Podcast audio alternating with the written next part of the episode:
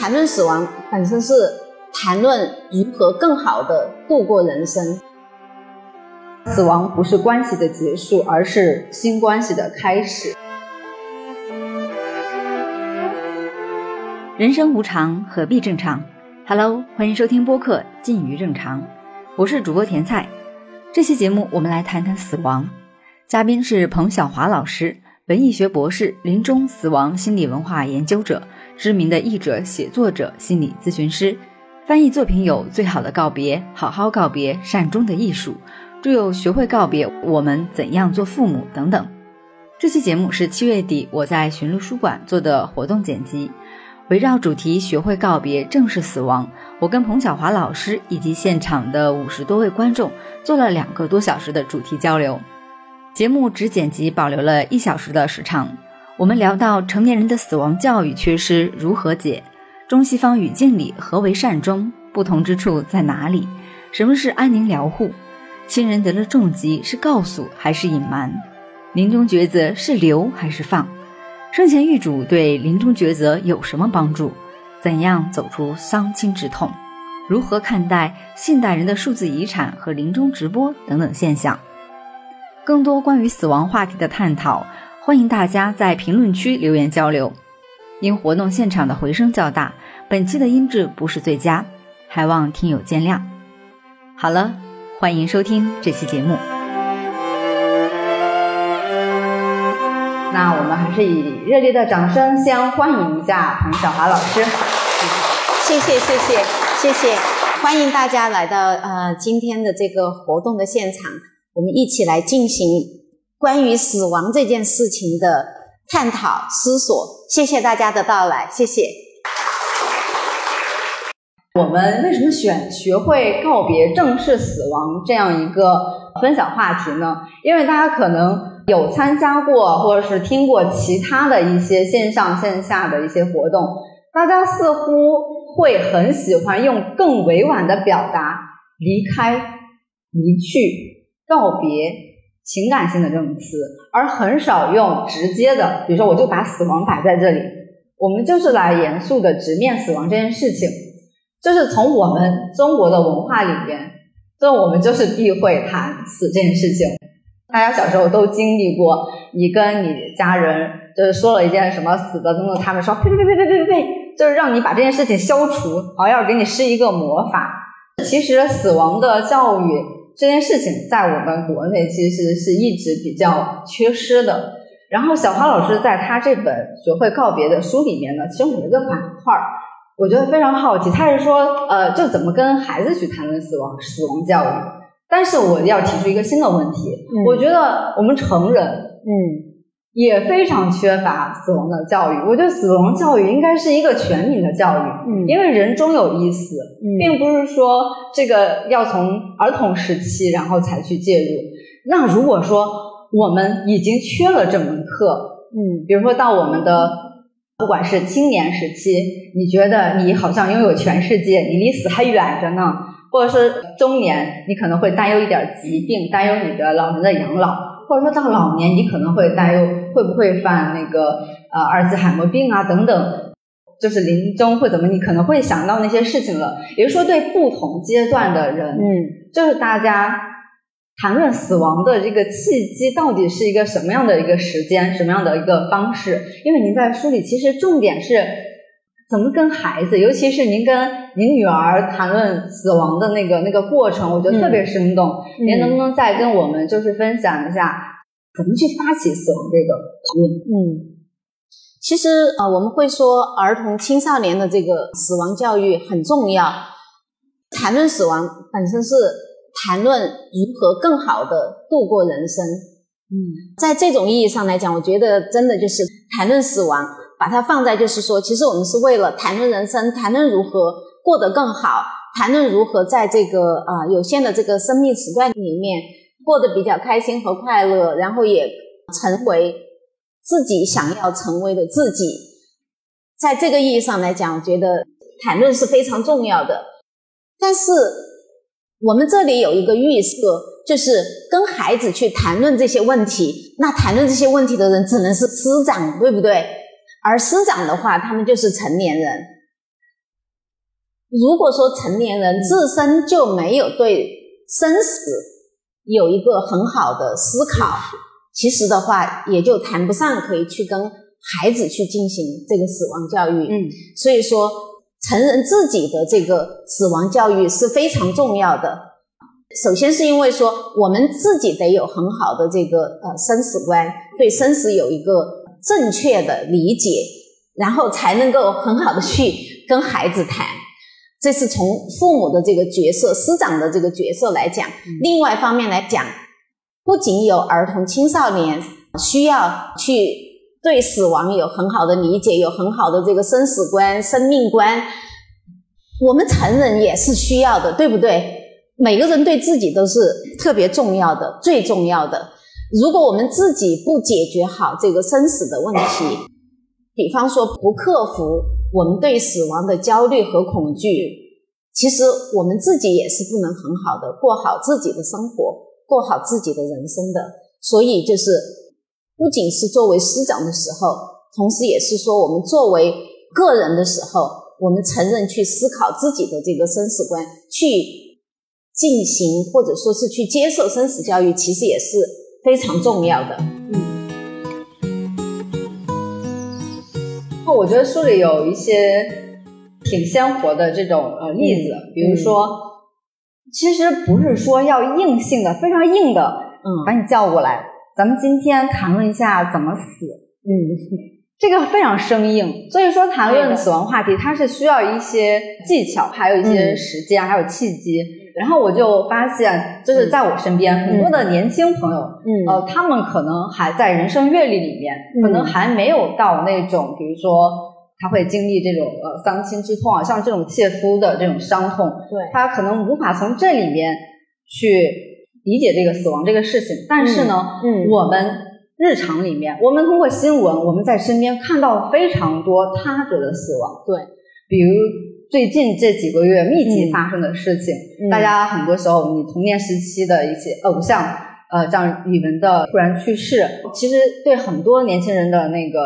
心灵，他们都有很大的一个震荡。嗯，然后包括前几天，像是这种天灾人祸造成的这个齐齐哈尔的那些女排姑娘们，就是那些也是中年的家长们，他们要突然经历这种丧母之痛，是。对，就是人与人的感情是。共通的，就是我们其实可以通过这些事件里面，在他者的死亡里面也感受到那种痛苦。但是这种痛苦和我们，当我们真的面临自身的临终和死亡，以及你亲人的临终死亡的时候，那种感觉是很不一样的。小华老师其实在这书里面，他有一个跟其他书非常不一样的是。他除了是死亡文化的一个研究者，他其实也在他自己的亲人的这个临终和送别里面，他在亲身实践。他把他自己的家庭的故事记录下来，尤其是他母亲，他的母亲可以说是善终的一个案例，因为母亲是一个非常有自主权的。所以，我们从刚才死亡教育这个话题，我们可以。转到这个善终这个领域，因为我们首先认识到了人必有一死这个不可避免性，然后以及每个人在死亡面前的这种平等性，其实也是我们迈向善终的呃第一步。那善终可能在咱们国人的语境里面就觉得要寿终正寝，对不对？对，寿终正寝这个，我觉得这比例太低了吧。就是自然老死的这种状态，这种理想死亡方式。嗯，那小花老师可不可以给我们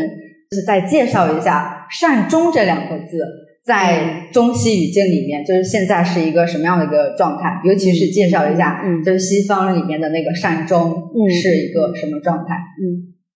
善终的话呢，在我们的这个历史文化当中，它是长期就是存在的。因为人类其实他一直在面临死亡。如果说死亡是一个客观事实，那么他这个死的好不好，就是一个文化的一个认识，它是是主观的。那在我们的这个文化当中，对于怎么样的死才是好死，它嗯是有这个说法的。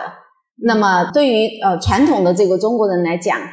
善终当然很重要了，对不对？就是因为如果必须要死，我们最好是善终的，是死的好的。所以就是有一个呃最恶毒的一个诅咒，一个人就是说什么？你这个样子的话，你早晚是不得好死的，对吧？这是可以算得上是最恶毒的诅咒之一，对不对？嗯。呃，所以说好死其实对于每个人来讲，对于每个有死的生命来讲，就是最重要的。所以我会说，临终是生命的最后一个阶段，善终是人生。嗯，最后一个课题，嗯，那对传统的中国人来讲，善终的话有两个指标，其实就是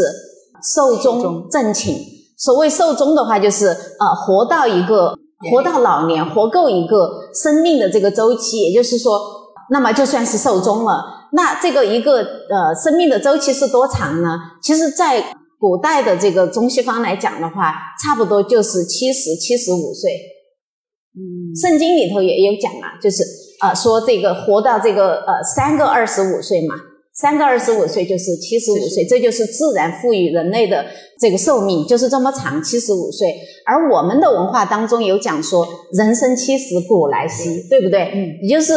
活到七十岁，从古至从古以来就是很少见的一个事情，以至于说这个如果说一个人七十岁以后才去世。那么我们的文化当中叫什么？红白喜事里面，那么就是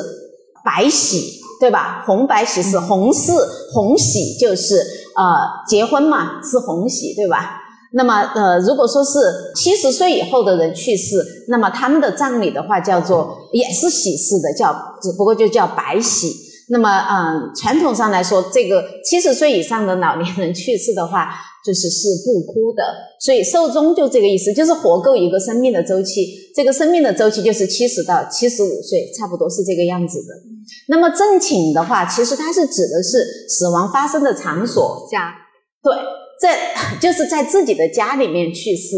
叫呃叫正寝。当然最好是睡在自己的，一般在家里死就是睡在自己的床上，在自己的枕头上，对吧？是在一个熟悉的这个环境里面。那如果说是不是正寝，就是没有那个死在外面的话呢，就没有那么好。像在我的老家的话，我从小就知道这个事情。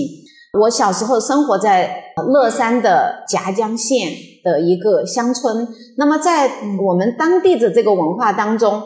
一个人的话就是出殡的时候，他最好是从堂屋出殡才是好的，代表着尊严啊，代表着就是就是你的未来的话是好的。是风风光光的，结婚的地方也是堂屋，对吧？那那是红喜事发生的地方。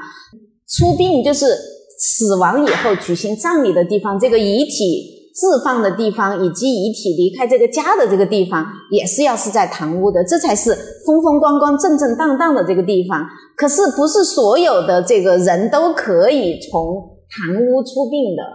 不是所有的人都可以享有这样的一个。一个待遇的，什么样的人就不可以享有这样的待遇呢？其中一种情况就是说，这个人他如果死的时候死在外面，那么就是不不从堂屋走的。所以你就可以看到说，就是在在家里面死是多么的重要。所以传统上的人士在这个死亡要来临的时候，或者就是这个病倒的时候，觉得自己可能不久于世的这个时候，他不是往外面跑的。也不是往医院跑，的，他是赶快往家里跑，对吧？待在家里，因为在家里死，那么就是正寝了。走的时候的话，遗体离开家的时候是从这个堂屋出殡的，所以他在文化上面的话呢，他是有讲究的。不过当代的这种情况就发生了很大的变化，那就是死亡的场所就发生了很大的变化。对，现在大部分的从家里转移到了医院。但是很少的人会想起这件事情，就是说，哦，原来我们其实祖祖辈辈、世世代代，呃，差不多在八十年代中前期以前的这个中国人，其实他这个死亡的这个地方主要是在家里的，嗯，而死在外面的话反而是例外的。呃，至于说为什么会是这个样子，那就是因为。随着当代这个医学的这个发展，医院的这个建设的这个增加，呃，人们就习惯了，一生病，尤其是在生命面临这个死亡的这个威胁的时候，就是马上送医院。对，第一 已经成为一个一个第二本能，对吧？就是赶紧把人往医院送。结果的话呢，就导致现在有很多的人他是死在医院的。那么死了以后，遗体也直接是从医院离开的，不是死在家里，也不是在家里面这个离开的。那么对于当今的中国人来讲，什么样的死亡算是好死？我觉得我们传统中国人是很清楚的，寿终正寝。但是对于当代的中国人来讲，什么样的死亡算是好死？是善终？我觉得我们社会好像还没有建立一个新的一个一个普遍的、大家都共同认可的一个一个标准啊。如果说要有的话，我就会问说，是不是在临终的时候，就是就是在赶紧到医院去治疗，然后的话呢，拼命的延长这个寿命，最后的话呢，是在一个陌生的环境里面，在这个治疗当中去世，周围可能没有这个亲人的这个陪伴，可能是在活着，但是并没有真正的生活。啊，这样的死是好的一个死亡吗？是真的符合我们的人性的需要的吗？是我们想要的吗？我觉得可能这个是需要思考的问题。现在的话，这个新的这个善终的标准是并没有建立起来的。嗯。刚才小华老师其实跟大家分享的是咱们呃中国人从传统到就是现当代，就是对善终这件事情的一些变化。你会发现，就我们中国人去说善终这件事情的时候，它更多的是一个文化的习俗的伦理的一些事情。但是呢，善终这个词，它在这个西方语境里面，它甚至是有一些条文，它规定了善终会关系到哪几方，它甚至是一个多学科的一个课题。那老师可不可以再给我们介绍一下，他在西方，尤其像是在美国，他不只是说这个患者这个。这个离开的人，这个主体的视线，他还有家属，对，他还有这个医疗陪护，嗯，他有多层的这种角色，可不可以再给我们介绍一下这块？OK，善终的话，在英语里面就叫它叫呃 successful death 或者 successful dying，那么相对于就是成功的死亡或者说是好的死亡。那翻译成中文，现在的话有不同的翻译了，一个叫做善终。那么这个呃善终这个的呃词的话呢，是借用的我们我们传统的这个对于成功的死亡的一个文化定义。那么也有像中国的台湾的话，就翻译成可能是优势、优秀的优逝去的逝。嗯，我曾经想过说，我想把它翻译成好死。刚才甜菜在聊到说啊，我们对死亡就是特别的这个忌讳。必须要提到死亡这个词的时候，我们就想用另外的这个方式来表达，比方说什么告别呀、终了这样的这个词，先逝这样的词，还有更更对，我们就就 其实就是死了就是死了，对不对？但就是这种词语的这种使用，其实它也反映了我们文化的这种死亡的禁忌，对死亡的这种恐惧。所以我自己的话呢，其实不管是在做翻译的时候，还是在我在写作的时候，我特别希望可以呃大大方方的、坦然坦坦然然的、直截了当的就使用“死亡”这个词。扯远了，回过头来说，在西方来讲，呃，什么样的这个嗯死亡是好死是善终？那么它其实真的就是是一个多学科研究的一个一个话题。多学科包括了什么啊？哲学的。心理学的、宗教的，当然还有这个医学的、伦理学的等等等等。那么就是不同的学科的人都在去啊研究这个话题。就像我说的一样，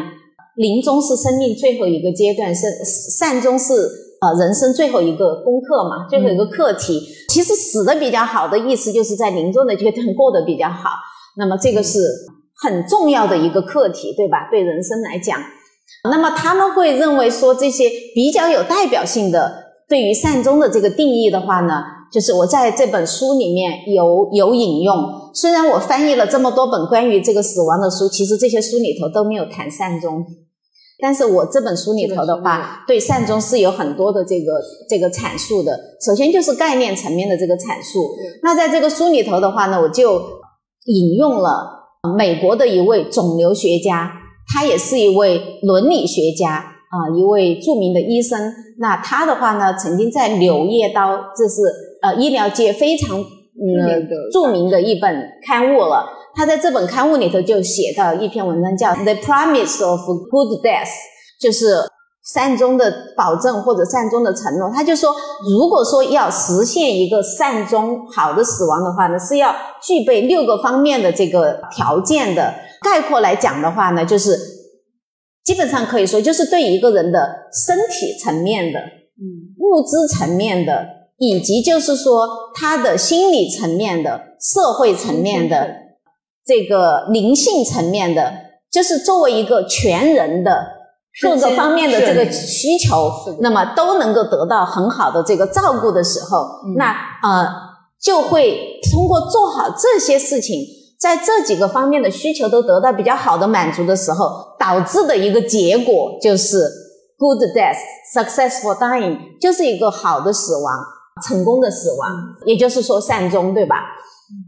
啊，刚才甜菜也讲到，就是问到大家说安宁疗护，实际上来讲的话呢。我们人类社会在二十世纪以前，它这个死亡模式就是居家自然死亡。等到死亡死亡的时候，人就是处于一个病痛、病弱的这个状态，那他就不能出门了嘛，对吧？那个时候没有医院可以去，当时的这个医疗对于这个临终的这个其实是没有什么办法的，只能就是看着人这样子死亡，所以并没有机构来提供对临终者的这个照顾，没有。那么就是，所以大家就是在家里面死。那么这种死亡的过程的话，它的特点就是什么？它是一个低科技性的、低医学性的，但是它是高人文性的、高情感性的。因为人在这个家里嘛，那就会在一个熟悉的环境里面，也会得到家人的比较好的这个照顾和陪伴。而且这个亲友啊，这些都可以随便邻人都可以方便的来探讨。所以这个人的这个这个情感的社会的这些需求会得到比较好的满足，对吧？那么呃，可能他的这个甚至他喜欢的这个宠物啊、动物啊这些，那么都会在这个陪伴的过程当中。嗯，这种情况下的这个死亡的特点就是耗时间比较短，临终的过程它会比较短，基本上可能几个小时、几天，很少是几周，更少是经年累月。那么，当代的死亡的一个特点，就是在二十世纪以后，其实人类的这个呃临终和死亡的那个方式的话，它是经历了一个我所称的一个现代化的转型。临终死亡的方式的现代化转型，它是率先发生在西方的，因为在进入二十世纪以后，在西方，那么科学技术呃大踏步的发展，对吧？然后的话呢，呃，社会经济水平大踏步的发展。很多的医院被建立起来，而且医学也有很多的方式来嗯帮助治病，人们逐渐形成了对于医学的一种，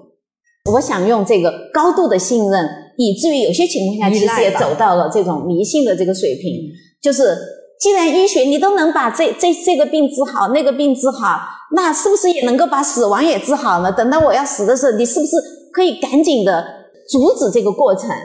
然后让人这个活得久一点。哎，他还真的可以。比方说，像那个比试的这个方式，他就解决了。本来人在临终的时候，他是不吃东西的，他也不需要那么多能量，对吧？他可以更快的、更自然的这个死去的。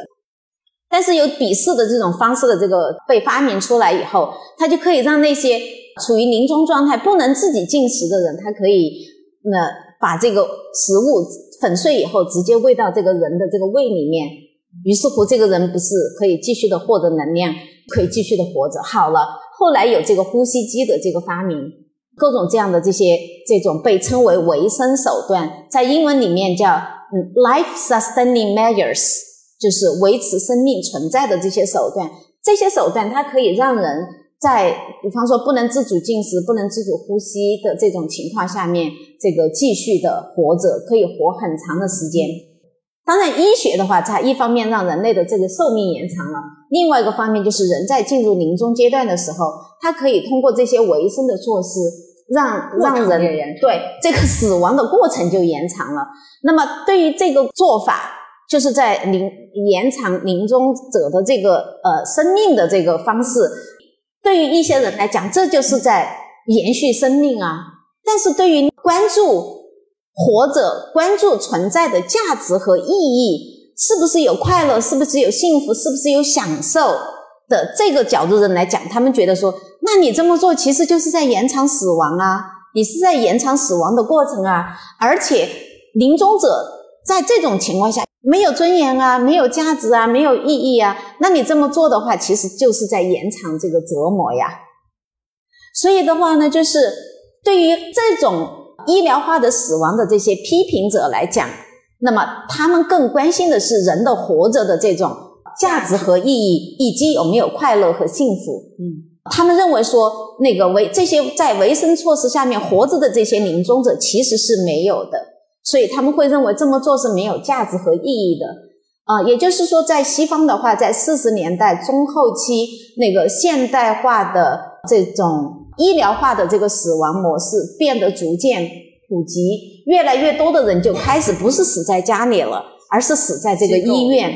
这种方式的这些反对者，他们就发起了一场运动，这个就是西方的一个安宁疗护运动，或者说是积极死亡运动，也叫尊严死的运动、积极死亡运动等等，就是有不同的这个称谓了。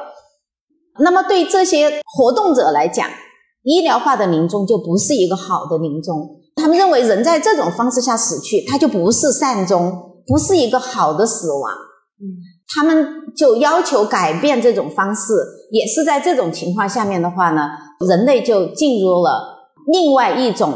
呃临终死亡管理的这个模式，这就是安宁疗护的模式。我们国内的话呢，以前是把它翻译成临终关怀的，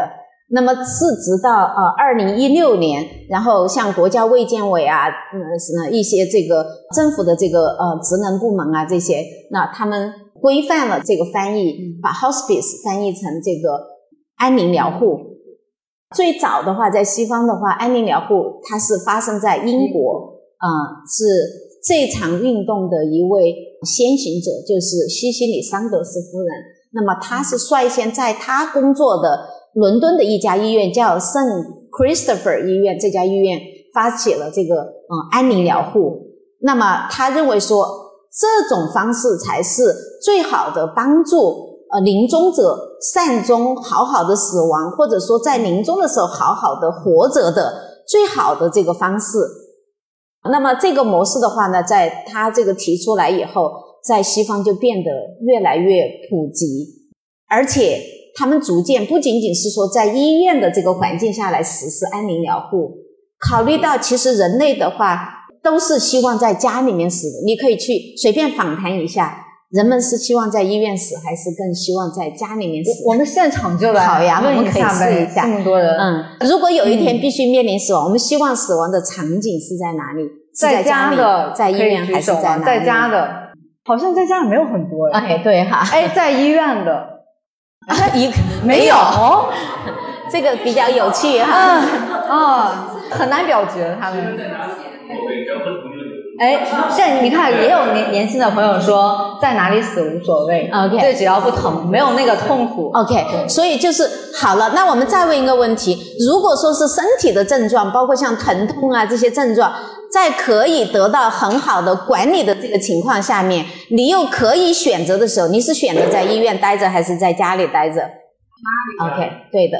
人类是怕痛的，是需要不舒服的身体的症状是得到好的管理的。人类其实又是希望在家里面死的，所以最好就是把这两个结合起来，又能够管理好身体的症状，发挥医学的这个作用，但是的话呢，又能够兼顾到人性的这个需求，就是想要在家里面离世的这样的这个需求。所以最后的话呢，在西方的话呢，安宁疗护它是逐渐的是走向一个。居家安宁疗护的这种方式的，在阿图·葛文德《最好的告别》的这本书里面，他有讲到说，一九四五年左右吧，越来越多的美国人是在医院死去的，也就是在医疗化的模式下逝去的。但是随着居家安宁疗护的这个发展，那么从八十年代中期以后。越来越多的人又开始在家里面死去了。现在的话呢，他这本书出来的时候应该是二零一四年，在他这本书出来的时候，可以确定的数字是，超过一半以上的美国人是在家里面死去的，或者说是在老年人去世的话，他是在他生前居住的已经视为家的养老院逝去的。这种居家安宁疗护就最好的结合了这种既能够管理到症状，又能够在自己的家里面死去，或者在生前居住的养老院死去这样的这个结构。刚才有讲到说，呃，《柳叶刀》上这个美国的这位善终研究者吧，他总结的一个怎么样的死算是好死，兑换成说安宁疗护的这个理念的话，就是如果说一个人在临终的时候，他的身体的、心理的、社会的、灵性的这个四个层面的这个需求都得到很好的关照的话，那这个人的话有这些路径，这些方面都做好了，那这个人的最后他的这个结果就是什么呢？就是一个善终，或者说他在临终的时候，他的这个生存的品质就是比较高的，就是一个好的一个临终。那我们国家的话呢，就是呃，作为一个现代化相对来说后发的一个国家，临终死亡模式的现代化转型，差不多它发生在八十年代前期、中期以后。那么随着社会经济的发展，医疗水平的这个医疗服务的这个普及，那么越来越多的人开始在医院死去。然后的话呢，也像在西方国家一样。很快有一个词就出现在这个公众的视野当中，这个词就是过度医疗。有数据表明说，我们现在的中国人的话，一生当中有百分之八十的医疗费用是使用在临终的时候的。也就是说，在临终的这个阶段，其实的话呢，治疗的这个边际效应是最少的、最低的、最差的。但是的话呢，反而我们花的这个医疗的这个钱是最多的，而这种死亡模式的话，其实它并不是最好的帮助人们善终的这种模式。所以说，我们国家、我们的社会也有越来越多的人开始去质疑这种方式。这个后发国家它有一个好处，就是它可以学习别人，它可以去去看别人走过的路。别人的成功的经验，他可以去学习；别人的失败的教训，他可以更好的去避免。在西方，其实他们的这种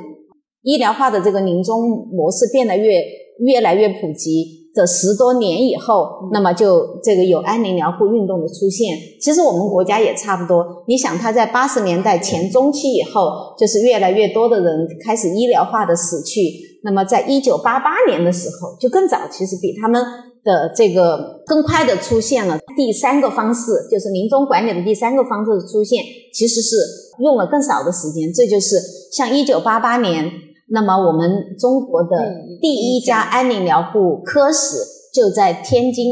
大学附属医院那个建立了。只不过说这个模式建立以后的话呢。它的这个社会影响力对公众的号召力，它还是比较少。然后在那个医疗系统里面，普及化的这个程度、速度，其实也都是比较慢的。它的这个水平也是比较低的。一直到像我的母亲，两千零一七年底，她这个进入临终状态以后，我其实是想要给她寻求这个呃安宁疗护的，但是我在成都就没有找到好的这个地方。哪怕就是说打着安宁疗护，或者说是呼吸治疗，或者说是临终关怀的名义的医疗机构，其实它的这个水平是远远的、远远的是不够的，它的这个服务的这个质量是不够好的。所以一方面来说，就是公众其实大多数人还没有意识到，就是说我可以采取什么样的这个方式帮我实现善终。大家其实是不太知道的。另外一个，就算是说有这样的这个概念的人知道，哦，安宁疗护可能是可以更好的帮助人实现善终的这样的这个手段，但是的话呢，实际上我们可以获得的好的安宁疗护这个机会还是比较少的。只不过说，好消息就是，呃，我们国家的话，现在就是随着老龄化社会的这个到来，有。越来越好笑，还有一个就是相关的观念的这个推广，对吧？那么，呃，国家从政府的层面也已经意识到说，安宁疗护可能才是一个更好的帮助人，嗯，死去实现善终的这个途径。所以说呢，现近两年的话，呃，安宁疗护的话是呃国家政府的层面呃推的是比较。发力比较多的，而且我特别开心的发现说，我们国家也是想要推居家安宁疗护的。我觉得这是一个好的消息。而且据说，居家安宁疗护如果是从国家政府层面是一个最省钱的方式。是的，确实，它就是一个低医疗的，然后是高情感的。对，它不用占用医疗，不用占用那么多医疗资源，床位，对对，不用占用那么多医疗资源，也正好就是说，它对于这个临终者来讲，本身来说也是好的，嗯，就是既节约资源，节约这个金钱，它也节约这个，比方说家庭的成员照顾的这个繁琐的这个程度。你想，如果说家人住在医院里面，是不是大家每天都要去医院，舟车劳顿是非常辛苦的？这个真的是久病床前无孝子啊！一要叫叫你跑一个星期、一个月，你可能还可以；叫搞几年、好好多年，你要一直的不停的往医院跑，它本身也是很难持续的。在这种情况下面，就是说家人自己的这种精力的耗费、情绪的这个耗费太严重的时候，其实你也不能指望他给临终者提供很好的这种精神情感的这个支持的。所以刚才甜菜你有在讲到说，在西方的话呢，他的这个善终的话，不仅仅是说关涉到说这个临终者自己是他的这个身心社灵各个方面这些要得到一个好的照顾，他还有一个就是说家庭成员他也要是舒适的。所以你在西方的话呢，这个人在进入临终的时候，那么他们的这个医生、护士啊、社工啊这些。还有关照到家属，他会关照到家属，你的心理，你有照顾好你自己吗？就是当这个亲属，比方说他接受了死亡，他有一个好的这个死亡的这个观念，他能够平静的接受亲人的这个逝去，其实对于他来照顾这个临终者的话，他可以提供到更好的这个支持和帮助的。在西方的话，就是善终学的这个研究里面，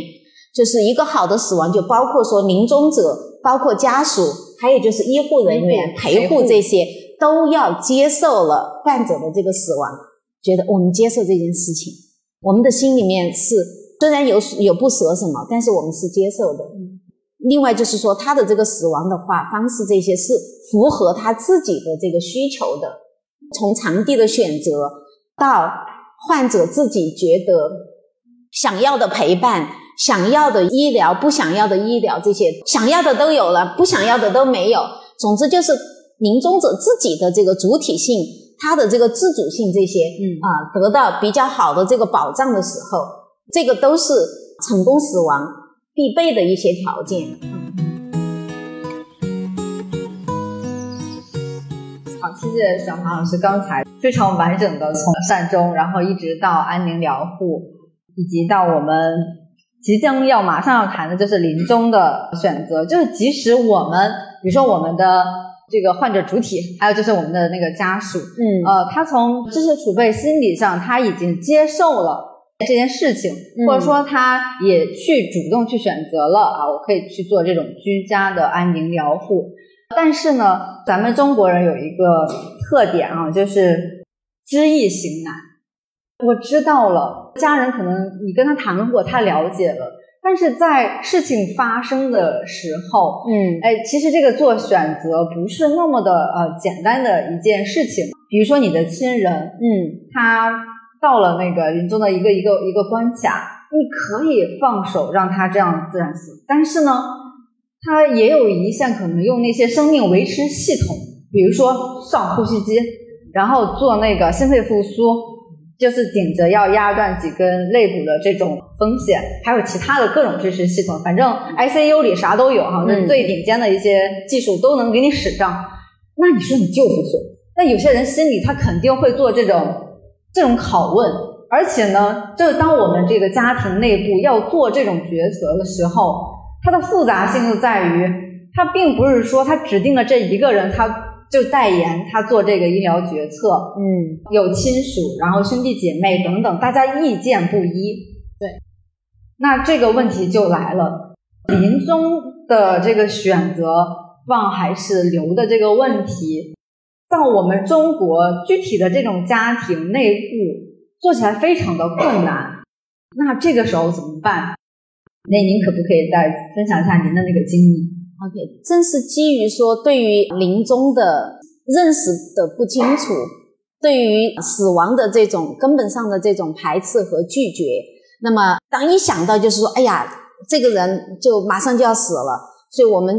差不多第二本能的就是赶紧治疗吧。至于说这个采取这些维生措施延续这个人的这个生命，对于这个人本身来说意味着什么？其实很多人是没有真的去考虑这些事情的，所以形成一个一个结果就是，当这个生命进入临终的时候，是要留还是要放的时候。很多家庭都会面临抉择的困难，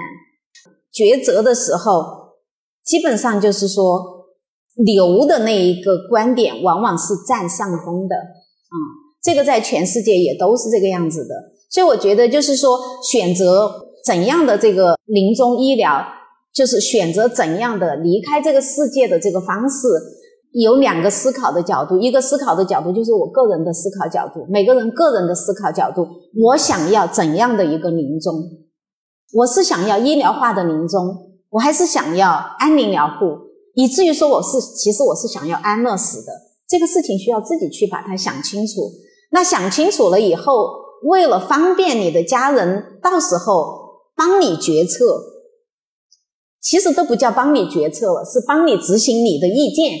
那么，你最好的做法就是在你健康的时候，身体头脑清楚、身体强壮的时候，那么你做一个生前预嘱。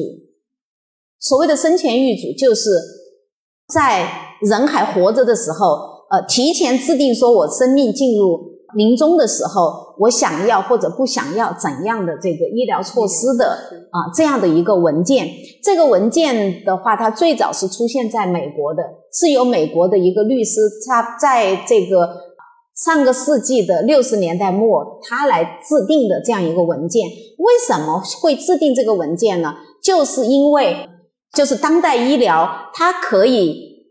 在这个长时间的。维持这个临终的状态，让这个人长时间的就是不死去，不是所有的人都想要这个这种存在的方式的。那对于那些不想要，可能想要避免这种存在方式，避免亲人到时候不知道怎么样为你决策，那干脆让你活着吧。只要有钱，没有经济的压力的时候，就让你这么活着吧。那避免他们。到时候帮你做出这样的决策，那你就可以提前做一个生前预嘱，交代清楚说，如果我进入生命的临终的时候，我想要或者不想要怎样的治疗。那么如果不想要什么维生措施，那就告诉家人。那到时候家人知道了你的这个想法以后，你一定要告诉他们说，请你千万千万要按照我的意见去做，不要给我插管哈，不要给我进 ICU 哈，不要给我进行这个心肺复苏这些哈。那最好的情况就是你的家人还尊重你的意愿，所以你就可以按照自己的方式死去。问题是，嗯，就是明明就是一个人，他应该是可以有这个主权去决定自己的这个死亡方式，这也是他最后的行使他自己的机会。是，但是呢，先别说这个生前预嘱，现在有多少人了解，以及有多少人已经签署签署了，就是。它很多微妙的一点是，当你签署了之后呢，也会面临着当年那时候已经无法说话。嗯，对你明明有这个预嘱，但是你身边的这个亲人，他们很可能仍然会忽视这个，对他会忽视这个。OK，对，包括刚才那位大姐哈，她也分享，就是她想去做遗体捐献的那个事情，然后她家人非常反对等等。我们有这种主体的意识，我们做了这些准备，但是仍然会呃面临到那一刻的时候，由其他人让他们在那儿操心，但是他们就忽略了那一刻到底是应该考虑谁的利益，谁的利益最大化才是最应该摆到那个第一位的。嗯，那么在西方的话呢，就是这个生前预嘱现在已经很普遍了。啊，越来越多的人去那个签署这样的文件，并且的话呢，就是他在这个文件里头也会指定说，当我不能为我自己那个发言的时候，我指定谁谁谁来帮我跟医生去沟通和交流。他是不是应该有这个法律的一个保护？有的，有的，他是受这个是受法律的保护的，就是他指定的呃执行这个那个医疗的人嘛，医疗决策代言人嘛。这些人的话呢，因为他知道这个临终者自己的这个意愿嘛，所以的话呢，就是他比较少的加入自己的意见，他客观理性的去执行这套，他就执行，他不加入自己的这个情绪，不不不自己的这个意见，不是说这个虽然是他的意见，但是我有另外的一个意见，我就那个用我的意见来覆盖他对方的那个意见，在西方发生这种事情的情况是比较少的。嗯，那么在我们国家是一个什么情况呢？我们国家现在的情况是，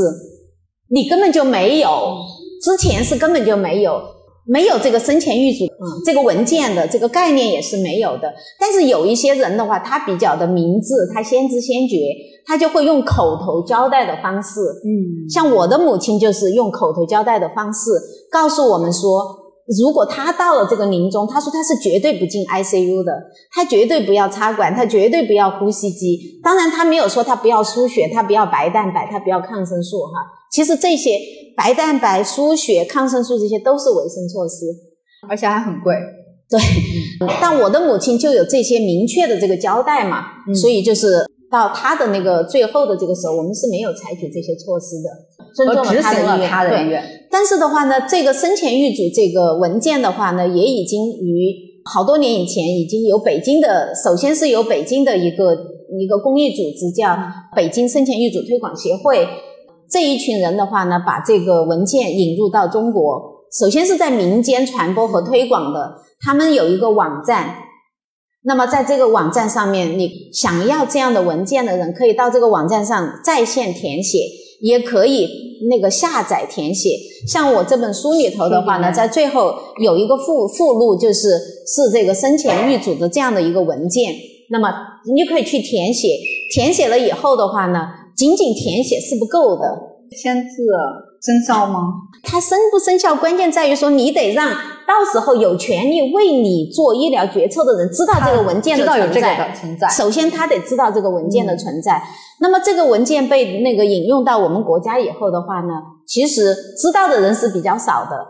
然后填写的人是更少的。当然，这个文件填写以后，因为沟通的不畅通，没有去跟家人去进行一个交谈，可能有一些人哪怕填写了之后，那么他最后他仍然陷入了这个医疗化的死亡这样的这个过程。嗯，好在的话呢，这个就是去年的二零二年的。呃，下半年的时候，那么深圳的话呢，已经就是率先在深圳这个地区呃范围以内，让这个生前预嘱合法化了。人们可以去填写这样的这个文件，并且这个文件的话呢是合法的医疗的指示的文件。那么医生的话呢是有有责任有义务按照这个呃临终者自己的意愿去给他施行。或者不施行某些这个维生措施的，当然我们国家的情况呢还要复杂一点，也许是因为沟通的不到位啊，也许是对于个人主权的这个尊重的意识还没有那么强，对吧？有一些家庭里面是这样的，虽然我的伴侣可能做了一个决定，说我在临终的时候你不要给我进行什么什么样的抢救哈，但是那个伴侣可能会想说，可是我不要是不不留你的话，别人会怎么说呢？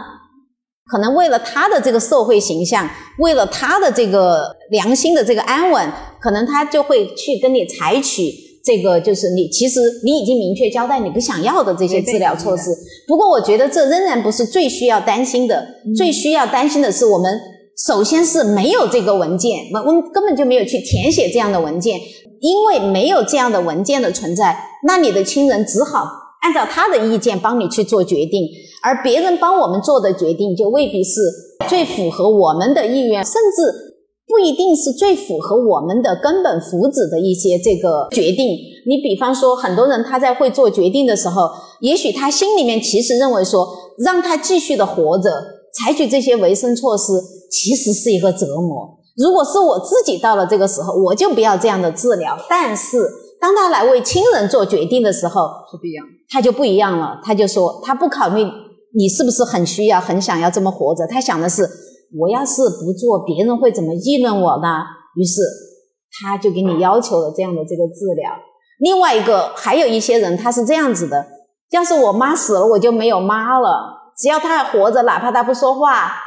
就躺在那里，只要他还有一口气在，有妈在，有有有爸在，就是我的家就还在呀。是我需要他活着，都是我，都是我，对吧？其实这种决策的方式，它都是我，但是他就脱离了对于这个临终者自身的这个最佳利益、最佳福祉，对吧？嗯所以说呢，你为了避免这种情况的出现，仍然是需要去克服死亡禁忌，打破死亡禁忌，然后的话呢，坦率的跟你的家人有权利为你做医疗决策的人，提前的去沟通好这些事情，不管是口头的，还是说是书面的，甚至就是直接签署一个生前预嘱，总之有这些交代就没有没有更好。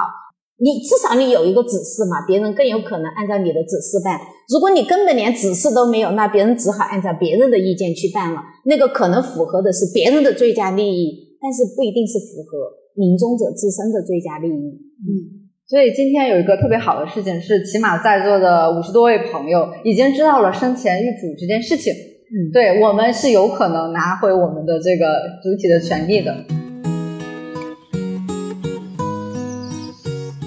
就最后还有一个特别想就展开来聊一聊的是，因为小华老师这几本书其实刚好也陪伴着我经历了三段丧亲的悲伤时期。其实我为自己很开心的一件事，我今天再聊死亡的话题，我感觉可以更平静，甚至是有一些理性的去谈论它，就不像之前还没有谈，我可能就已经就泪流满面了，就已经控制不住了。我觉得可能也是在每一次的这个走出伤心悲伤的这个过程中也，也成长了。当然，也有从这个阅读书籍里面获得的这种嗯力量。所以最后一点点想跟小华老师交流的就是关于怎么去看待这个丧亲悲伤这件事情。嗯其实《学会告别》这本书里面也有这样的呃章节，就是说我们不管怎样，你的亲人甚至挚友哈这样离开之后。就是这段的悲伤时期，每个人他可能的时间、他的程度会不同的。就像刚开始，就是我们一位朋友十三号他提到的，他也有可能不是一件坏事，它可能是我们自我成长的一个宝贵的时机，它也可能是你个人，甚至是你全家的一次非常好的。死亡教育的一课，嗯因为很多时候人不会主动的去想、深入的去想死这件事情，只有当我们比如说遇到亲人离世这样的事情，我们才会第一次啊非常的认真的去想死亡这件事情，然后你沉浸到悲伤里面、抑郁或者说愤怒等等各种复杂的情绪，所以我觉得相亲悲伤其实也是一堂很重要的一个我们人生要度过的一个课题。嗯，我非常期待，就是小华老师能给大家就现场读一下，在那个章节里面，你引用了一个诗人，叫“死亡不算什么”，就是那首诗。其实我也是很愿意跟大家来讨论一下，什么是丧亲哀伤，以及丧亲哀伤可以如何很好的度过的。反正我这本书里面既有理论的讲解，也有具体案例的呈现。有兴趣的朋友可以自己去读。那个我们的主持人说让我读一下一首诗，其实这首诗的话呢，根本上来说反映了对死亡的一个接受的一个态度。它是以逝者的口吻来写的。就是逝者已经死去了，但他对活着的人讲的话，死亡不算什么。我只是悄然溜进隔壁房间，我还是我，你还是你，我们的关系一如往昔。然后接下来是他对活着的人的请求，他说：“以旧日熟悉的名字。”称呼我，用过去常用的轻松方式跟我说话，不要改变你的语调，别强装肃穆或者悲伤，像往昔我在的时候那样，为那些小玩笑哈哈大笑，玩乐吧，欢笑吧，一如既往，把我的名字作为家常词语，说起的时候不带情绪。不要有丝毫的阴影，生活的意义与往常无异，与昔时一模一样。生活是绝无间断的持续。为什么？因为我不在眼前，就将我忘记。我在附近拐角处等你，那只是一小会儿，一切皆好。如果我们可以用这样的一种态度来看待死亡，看待那些逝去的人和我们与他们之间的这个关系，那么我们的丧亲的哀伤会轻松许多。我们会对死亡有一个更接受一个态度，那么我们的生活不会因为一个亲人的离去、一个挚友的离去受太大的影响。因为当一个死亡已经发生的时候，无论我们多么的悲伤、多么的那个呼天抢地、多么的，就是因为这些悲伤啊，这些其实它都是会伤害自己的。有的人没有办法好好的学习，有的人没有办法好好的上班。有的人没有办法好好的睡觉，有的人没有办法好好的享受生活，其实都是对我们自己的折磨和伤害。但是他对逝去的人来说，其实已经没有任何意义了。所以，我想我的想法是相反的。当我们很好的陪伴了我们的亲友，当他们逝去以后，我更愿意平静而喜悦的去接受这个事实，因为死亡其实本来就是生命的一部分。它也是人性的一部分，死亡必须发生，有生就有死，对不对？当它已经发生的时候，当我们做了我们所能做的一切以后，剩下的就是好好的爱自己，不仅是帮自己爱自己，也包括帮逝去的人来爱我们自己。因为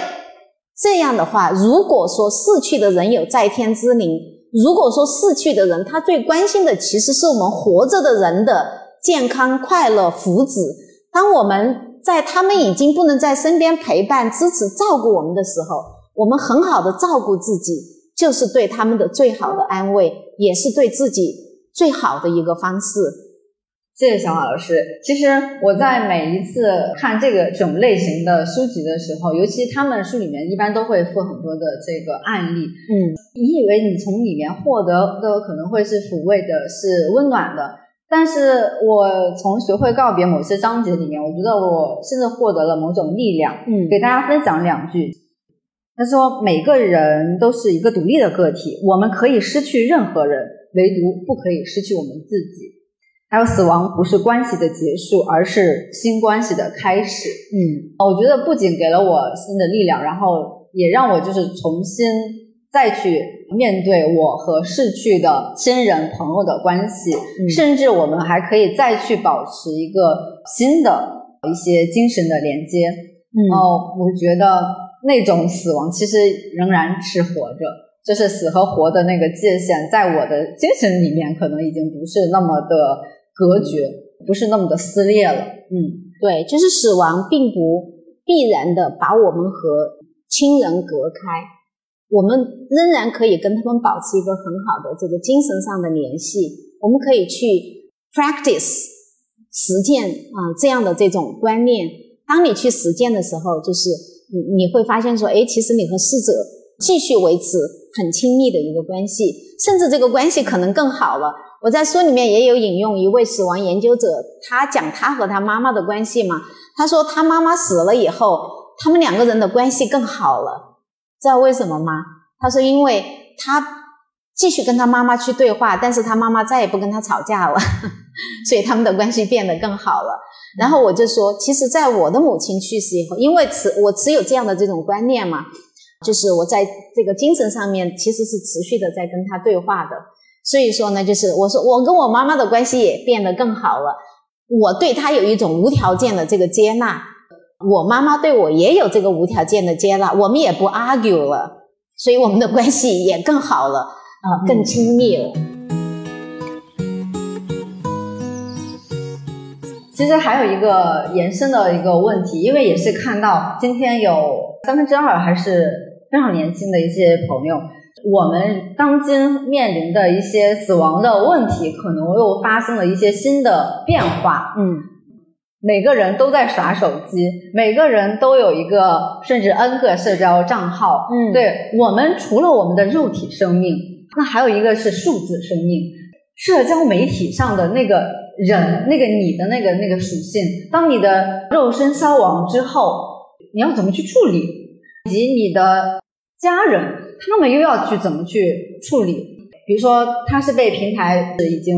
关闭了，还是说他会被别人，比被你的家人，比如说卖掉，然后会被别人冒用，等等等等，他还会面临非常多其实挺复杂的这个问题，就是人的这个数字遗产，其实也是很多现在二十加很多年轻朋友的一一个关心，就是当死亡甚至是临终这件事情跟社交媒体产生关联的时候，它这个事情就会变得很好玩儿。我其实提这个问题也是因为我一个一个具体的例子是，我朋友他非常年轻去世之后呢，我一直保留着他的社交账号。有一天就看到他发了个朋友圈儿，你不会欣喜的，有一刻你会觉得有点吓一跳，嗯嗯啊然后你第一感觉可能是有人冒用啊或干嘛，然后我就壮着胆儿，我就就就问人，嗯，就说我的朋友已经离开很多年了，就是你你为什么会发一条很无关的这个消息？是被卖掉了吗？他的这个好朋友，就问了一下，结果是他的妈妈。他妈稍微解释了一下，但是其实我在心理上，我其实很难接受的，嗯因为我相信我的那个朋友的个性也不太能接受，多年之后母亲用她私人的账号就是发一些无关的这种内容。嗯在这件事情上，我就非常想听一下小华老师对这块有没有关注，我们怎么去面对我们自己的这种数字生命和数字遗产。嗯。这个话题的话呢，在国内现在可能呃关注和研究的不太多，但在西方的话呢，其实和关注和研究的还蛮多的。就是呃一个人的这个数据资产要呃怎么来处理，其实它也已经被包含到说，嗯，比方说这个在遗嘱里面会涉及到这么一条的，就是说我的社交账号要如何处理啊这些，我是要把它关闭掉，还是让它就是继续的这个存在？或者我把它交给谁来那个处理，由谁来继承这个账号，他又可以怎么来使用这些这些数据、这些账号等等。那么其实它是属于还是属于个人主权的范围。我不认为说就是有一个唯一的普遍适适用的最好的一个处理的这个方式，但是每个人可以自己去思考，你想要怎样来处理。全删了也是一种方式。对，全删了也是一种方式。我就想消失的彻彻底底、嗯干干净净，连数据的这个意义上的这个存在都不要有。我觉得这是应该被尊重的。嗯当然，在这个法律的意义上，它肯定是被尊重的，是被是被接受、被保护的。嗯但你这样说，我虽然我人已经死了，但是我的这个数据的资产啊，这些遗产，我还想让它继续存在，就这么存在着，那也是可以的，对不对？那另外的话，我还想有人，就我虽然已经逝去了，比方说，如果我是一个呃一个什么博主，一个什么呃什么大 V 之类的，那么我还想呃继续的造福社会、造福人类，那我想就是把它转交给我信任的人，乃至我信任的团队来继续的来运营它，那也是可以的。我觉得就是看每个人自己吧。不过我想。既然我们已经有这个这些这个数据资产，对吧？嗯，包括这些社交账号的这些存在，那么如果你希望在你死后这些东西能够按照你所喜欢的这个方式去处理、去解决，那么你最好就是也把它纳入考虑的范围，然后做出规定，让有权接触、有权管理、使用你这个资产的这些人。嗯，能够清楚你想要怎么来处理他们，这样子的话，就是哪怕在你死后，也不会，就像不会出现。如果你朋友没有谈到这件事情，那他妈妈当然有自由裁量权，对不对？这是我孩子的东西都交到我手上了，我有这个账那个密码这些，我想怎么弄就怎么弄。嗯，而如果这个并不符，你担心说你的家人会按照他们自己的想法来使用这些东西，你就可以提前做好规定。就可以避免你不想要发生的事情的发生。嗯嗯，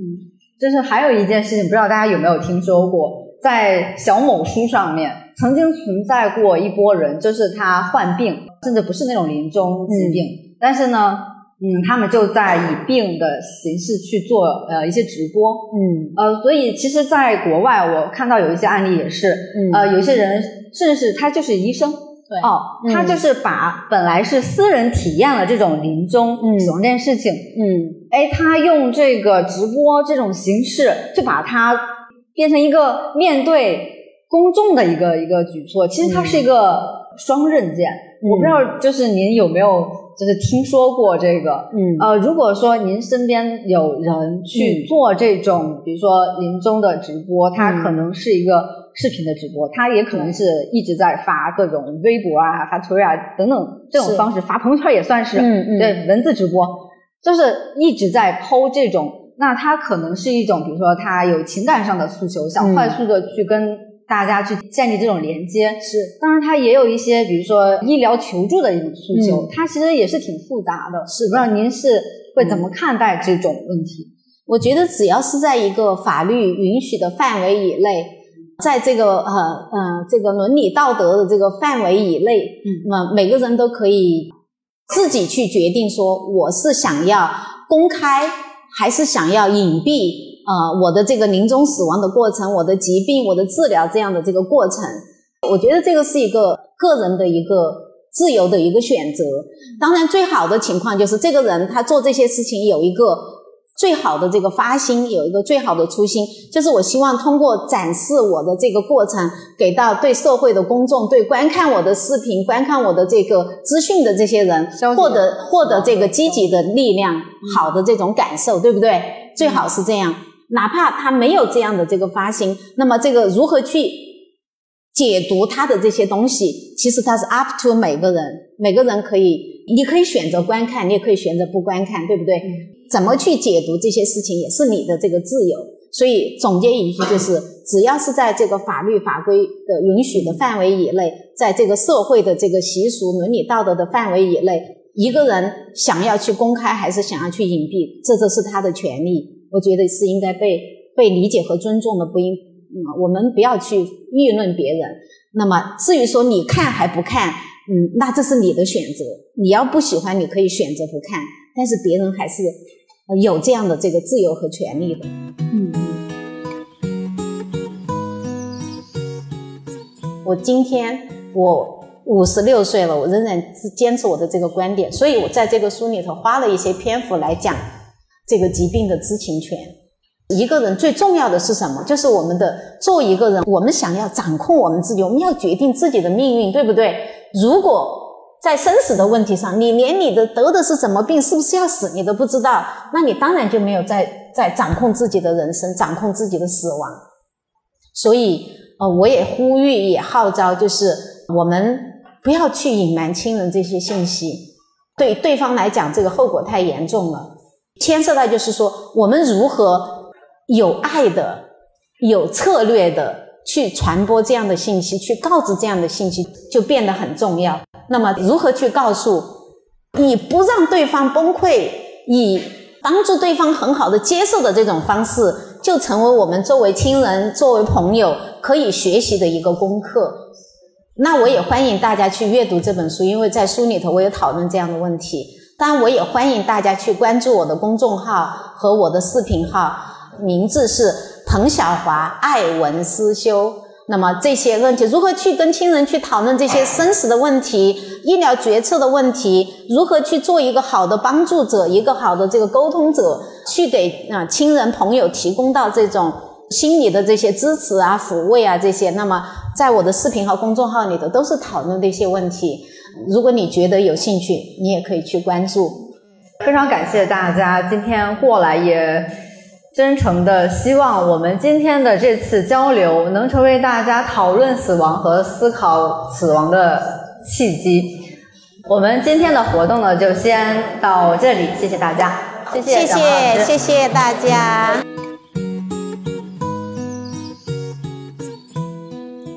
感谢订阅收听播客《近于正常》。喜欢本期节目的话，欢迎分享给你的亲友。如果你曾经历过难忘的告别，或者对死亡课题有困惑，欢迎评论区留言交流。愿你与告别和解，学好死亡这门人生必修课。祝大家好好生活。我是主播甜菜，下期见哦。